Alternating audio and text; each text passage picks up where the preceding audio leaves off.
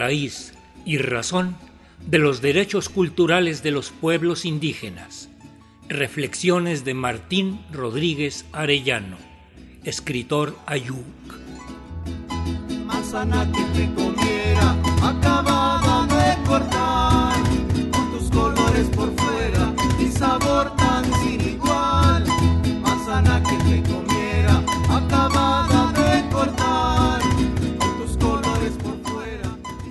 Séptima fiesta de las culturas indígenas, Zócalo Capitalino, noviembre de 2021.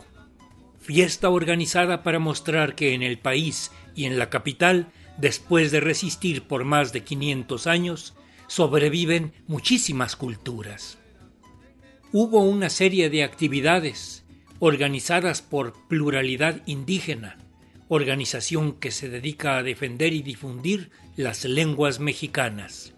Por un lado, un recital de poesía en lenguas mexicanas.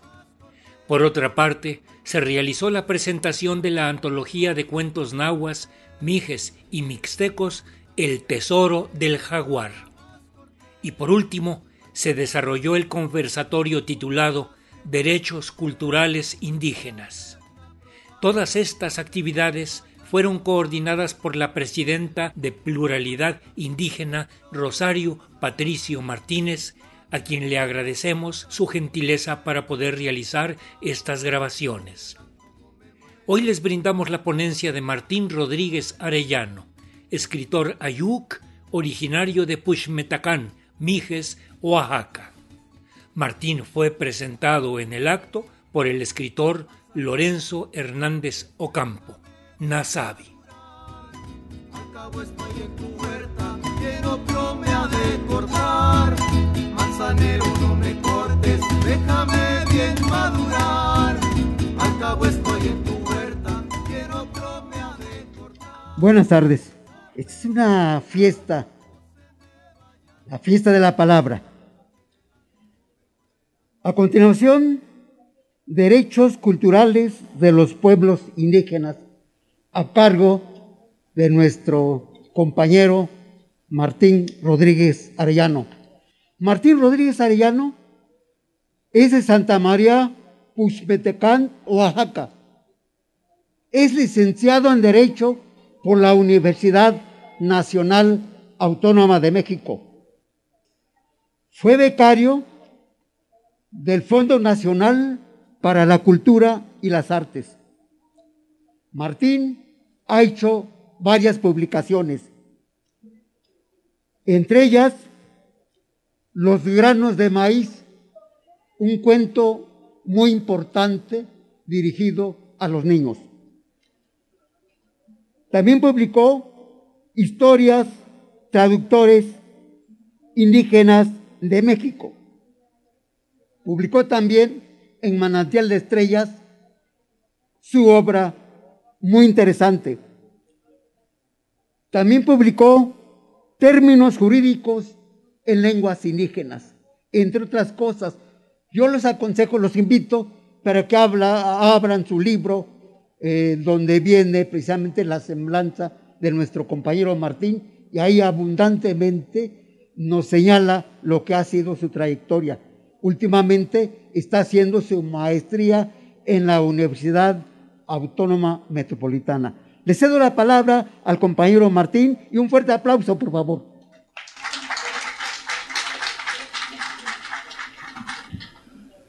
Me toca darles una breve plática sobre los derechos culturales de los pueblos indígenas. Es algo que hemos estado descuidando porque deberíamos de saber todos, o sea, desde el momento en que nosotros eh, vivimos, todo lo aprendemos. Y todo lo que se aprende es cultura. Se cultiva, se va sabiendo lo que tenemos en cada rincón de donde nacemos. Por ejemplo, la población indígena tiene precisamente una forma de educación que lo tiene desde la, la familia, en el hogar, y luego se va a la escuela y aprende el español. Bueno, todo eso deberíamos de saberlo. Seré breve eh, porque también viene eh, un recital de poesía en lenguas indígenas. Y bueno, pues eh, en esta ocasión, pues primero pues vamos a definir qué es derecho. Es, nos enseñan en la universidad que es un conjunto de normas. O sea, es decir, son las reglas que nos rigen para que nosotros podamos vivir bien. Y si infringimos esas reglas, pues nos van a sancionar. Cultura. La cultura, un conjunto de conocimientos y rasgos, características que distinguen a una sociedad, a un pueblo, a una comunidad, en fin. Eh, para eso existe, bueno, a nivel internacional, la UNESCO. Y yo la verdad, no sé si ustedes, pero la verdad no sé para qué sirve la UNESCO. Yo tengo universidad y no, no me he topado con alguien de la UNESCO. Bueno, pero dicen que sí hace mucho trabajo. De hecho, dice que eh, la UNESCO tiene su misión de contribuir a la consolidación de la paz, la erradicación de la pobreza, el desarrollo sostenible y el diálogo intercultural mediante la educación, la ciencia y la cultura. Pues yo no he visto eso. No sé dónde, en qué mundo se maneja la UNESCO. A lo mejor eh, en Marte. Sin embargo, en México tenemos una constitución, la constitución política de los Estados Unidos mexicanos, constitución federal, carta magna, y en su artículo cuarto precisamente nos señala el derecho de la cultura. Pero antes del artículo cuarto tenemos el artículo segundo que es dedicado a la población indígena, eh, que dice, la nación tiene una composición pluricultural sustentada originalmente en sus pueblos indígenas. Y ya define quiénes son los pueblos indígenas. Son aquellos que defienden de poblaciones que estaban de por sí antes de la colonia. Aunque otros dicen que no hubo colonia, dicen que hubo un reinato solamente. Bueno, cada quien aprecia el mundo como puede. Bueno, y luego el artículo cuarto nos dice, hay una cosa que nos llama la atención, dice, el hombre y la mujer son iguales ante la ley. Sí, es iguales ante la ley, pero en los hechos sucede algo que no es tan igual, vaya, eh, algo que contradice. Incluso dicen, decimos que, que ante la ley todos somos iguales, pero en los hechos vemos que no es así.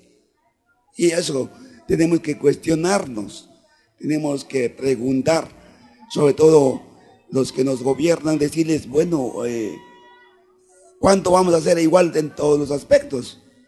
Sí, porque la educación, unos eh, van a la escuela privada, otros vamos a la escuela pública, pero bueno, ahí vamos. Y luego también dice, reza así textualmente, toda persona tiene derecho al acceso a la cultura, al disfrute de los bienes y servicios que preste el Estado en la materia así como el ejercicio de sus derechos culturales.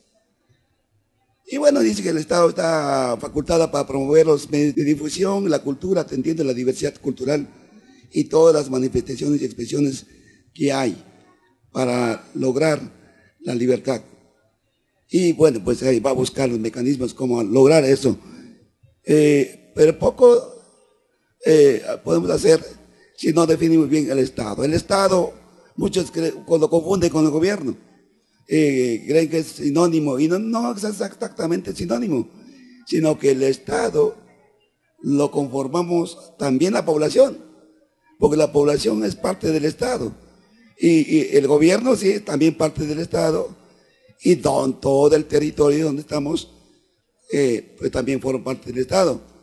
Y que nos regimos precisamente por una legislación nacional.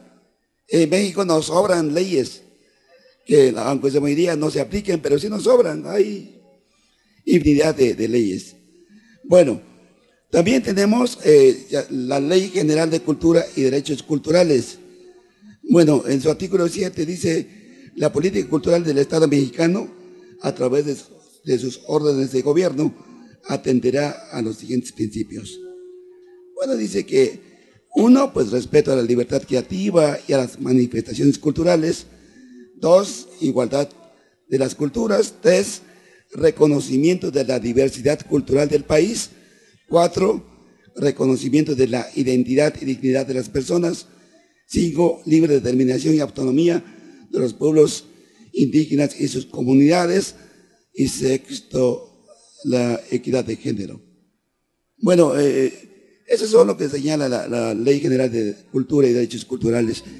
Idealmente es importante saber que, a qué nos referimos cuando hablamos de cultura, porque nos enseña en la escuela que cultura es escuchar música, cultura es escuchar poesía y cultura es escuchar canto. Hasta ahí nomás. Eh, a lo mejor una, una que otra artesanía, pero no, eh, la cultura es todo, o sea, todo lo que aprendemos desde que tenemos uso de razón, empezamos a aprender todo, desde la forma de caminar, la forma de hablar, la educación que recibimos en el hogar, la educación que recibimos en la escuela, eh, lo que nos pasa en la calle, lo que nos pasa en la vida diaria. Saber arar, saber cultivar, saber nadar, saber este, jugar, todo eso, eso es cultura. Entonces, solamente que hay un poco diferente en cuanto a la población indígena y la sociedad nacional. Los pueblos indígenas y las comunidades nos desarrollamos en una cultura diferente a la sociedad nacional.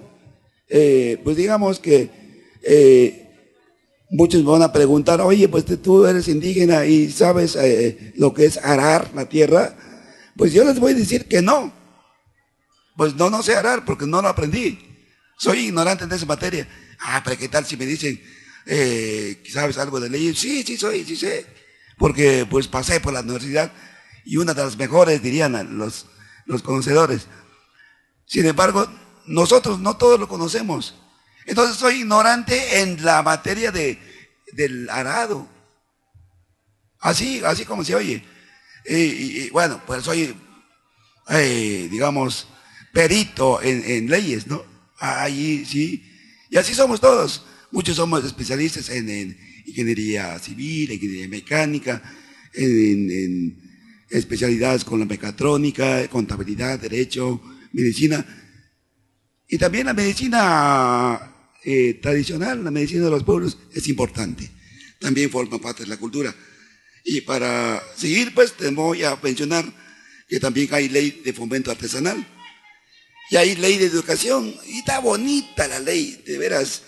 A mí me impresiona. Los poemas que luego compongo que se quedan cortos. Porque los poemas que yo compongo, pues no, no tiene nada que ver con lo que dice la ley. Y la ley reza mejor la poesía.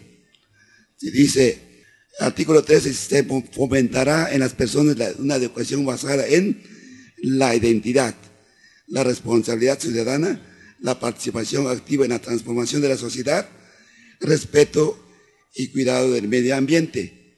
Y algo que, menciona es, dice, que la identidad, el sentido de pertenencia y el respeto desde la interculturalidad para considerarse como parte de una nación pluricultural y plurilingüe con una historia que cimienta perspectivas de futuro, que promueve la convivencia armónica entre personas y comunidades para el respeto y reconocimiento de sus diferencias y derechos en el marco de la inclusión social.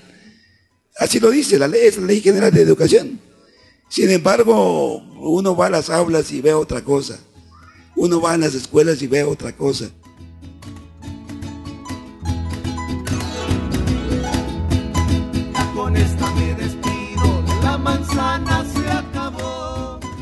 Hemos escuchado hoy las reflexiones de Martín Rodríguez Arellano, escritor ayuk, sobre los derechos culturales de los pueblos indígenas en el marco de la séptima Feria de las Culturas Indígenas en el Zócalo Capitalino. Hemos acompañado este programa con los sones de tarima del grupo Chintete.